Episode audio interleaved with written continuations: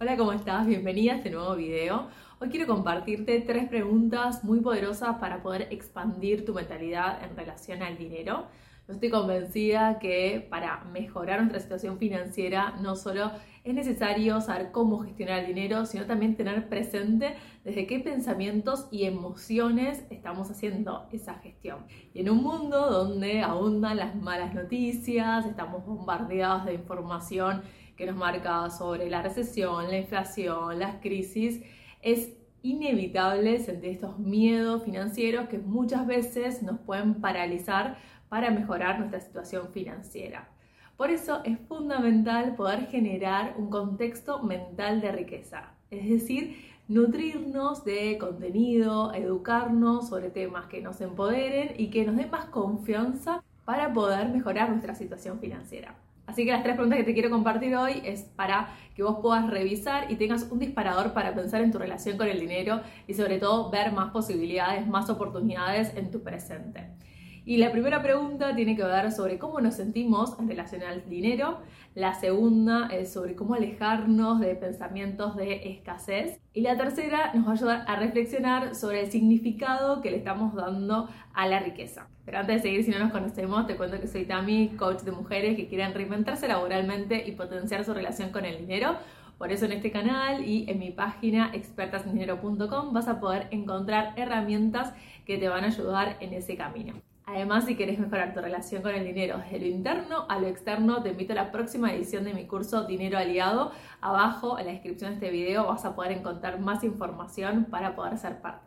La primera pregunta la escuché en un podcast de un emprendedor de Reino Unido en el que hace una entrevista a un empresario muy exitoso, multimillonario, donde habla sobre sus comienzos, su historia de negocios y cómo fue avanzando en su vida profesional y comparte dentro de su experiencia una pregunta que le hizo su mentor que lo ayudó a trabajar sobre su psicología en torno al dinero. Y la pregunta que le hizo su mentor es, ¿cuánto pensás que es mucho dinero? Y él le respondió una cifra anual muy baja en relación a la que esperaba su mentor. Y él le respondió que él esperaba que ganara ese monto, pero no en un año, sino en una semana. Y que para eso tenía que empezar a trabajar y ver sus pensamientos en torno al dinero. Le hizo hacer un experimento. Le dijo que a la semana siguiente le trajera mil dólares, que para él en ese momento era mucho dinero, y que lo llevara en efectivo. Así que la semana siguiente este emprendedor fue con su mentor y llevó estos mil dólares en efectivo. Y dice que su mentor lo que hizo fue ponerle un clip a ese monto de dinero y le dijo que lo llevara siempre con él en su bolsillo. A medida que el emprendedor iba por la vida con ese monto de dinero que le parecía un montón, empezó a notar los diferentes pensamientos que tenía en relación a tener ese dinero, esa cantidad de dinero en su bolsillo. Lo primero que se le venía a la mente era que era muy riesgoso, le generaba mucha inseguridad, tenía miedo que lo atacaran, también tenía miedo de lo que podían llegar a pensar otras personas sobre él, que lo criticaran, que pensara que había cambiado. Y hasta pensaba que si la gente lo veía con ese monto de dinero, iban a estar con él solo por interés. Y a medida que pasaban las semanas y él seguía con ese monto de dinero en su bolsillo, fue notando cómo cambiaba su energía en torno al dinero, porque ese monto no se tornó tan inaccesible o lo consideró mucho, sino que lo empezó a tomar como dinero de bolsillo, algo frecuente y normal en su vida cotidiana.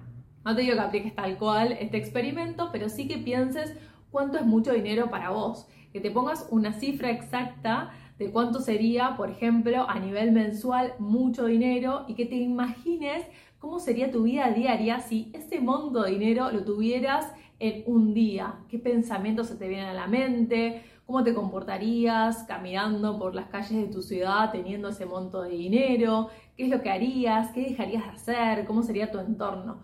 Porque como comparten en la entrevista, este tipo de experimentos son disparadores que nos ayudan a detectar de una forma más rápida creencias limitantes que podemos tener en relación al dinero. La segunda pregunta viene en una entrevista que le hicieron a Joe Dispensa él es un autor que habla que somos creadores de nuestra realidad y que nuestros pensamientos y emociones son fundamentales para crear un nuevo futuro y que necesitamos entrenar nuestra mente para que no sea un registro de nuestro pasado, sino que sea un reflejo del futuro que queremos alcanzar. Y que para eso tenemos que creer más en nuestro futuro que en lo que ya vivimos, porque eso es lo que nos ayuda a ver más oportunidades. Y para concretar esto, él plantea que una herramienta fundamental es educarnos, aprender de personas que, por ejemplo, ya alcanzaron lo que nosotros queremos alcanzar. Y en esta línea, la segunda pregunta que nos podemos hacer para mejorar nuestra relación con el dinero es pensar cómo actúa una persona que es abundante. Y frente a esta pregunta nos pueden surgir pensamientos como, bueno, en realidad no sé cómo actúa una persona abundante, cómo voy a saber cómo es su vida, sus pensamientos, su hábitos, forma de sentir o pensar. Y acá la respuesta es el aprendizaje, que vayamos a aprender cómo se comportan las personas abundantes, que ya alcanzaron lo que nosotros queremos conseguir. Te cuento desde mi experiencia cómo lo aplico. Lo que hago es a nivel negocios, por ejemplo, siempre estoy buscando referentes, personas con las que me siento identificada, con las que me gusta su trayectoria, la forma que trabajan, cómo se comunican, qué es lo que están haciendo y empiezo a indagar más de su vida. Por ejemplo, ahora que abunda información y podemos saber más de la trayectoria profesional de muchas personas, podemos inspirarnos, tomar referencias, saber, digamos, qué contenidos eh, estudian, los libros que leyeron, hay un montón de información que a nosotros nos ayudan para justamente inspirarnos y tener esa referencia y poder aprender de las personas que ya pasaron o ya transitaron el camino hacia lo que queremos conseguir. Así que frente a esta pregunta de cómo piensa una persona abundante o que ya alcanzó lo que vos estás deseando, puedes empezar a ver cuál es tu referente en tu profesión, en tu rubro o en el área en el que quieras tener una mejor situación financiera. Te empiezas a inspirar y a entrenar tu mente y emociones en relación a esa nueva realidad que querés crear. La tercera pregunta me marcó mucho, ahora no me acuerdo de dónde la escuché o cómo me surgió este tipo de pregunta, pero tiene que ver con preguntarse qué pensamos que tenemos que sacrificar o resignar para mejorar nuestra situación financiera. Porque podemos pensar que para mejorar nuestra situación financiera tenemos que dedicarle muchas horas, trabajar muy duro nuestra vida laboral y que eso va a implicar sacrificar o resignar la vida personal. O también podemos pensar que el resultado de tener una mejor situación financiera nos va a alejar de personas queridas o de los círculos habituales en los que estamos acostumbrados a estar. O también podemos pensar que si ya tenemos un trabajo que nos gusta, no podemos estar pretendiendo también generar más ingresos con ese trabajo, que es una cosa o la otra. Acá la idea es empezar a preguntarse cómo podemos integrar o combinar las dos cosas, que no tenemos que elegir entre una cosa y la otra. Tenemos que empezar a reformularlo y decirnos, bueno, ¿cómo puedo mejorar mi situación financiera? teniendo en cuenta que quiero mantener estos espacios personales fijos o cómo puedo lograr generar más ingresos con este trabajo que tanto me gusta hacer, pero que ahora no me está rindiendo de la manera que me gustaría. O de qué manera puedo seguir nutriendo mis relaciones personales más allá de que cambie mi situación financiera. Entonces es salir de esta mentalidad de una cosa o la otra y empezar a integrarlo, a combinarlo, a encontrar la forma, la forma que sea más indicada para una misma, pero que no implique resignar o sacrificar algo que valoramos y que quizás es una prioridad en nuestra vida.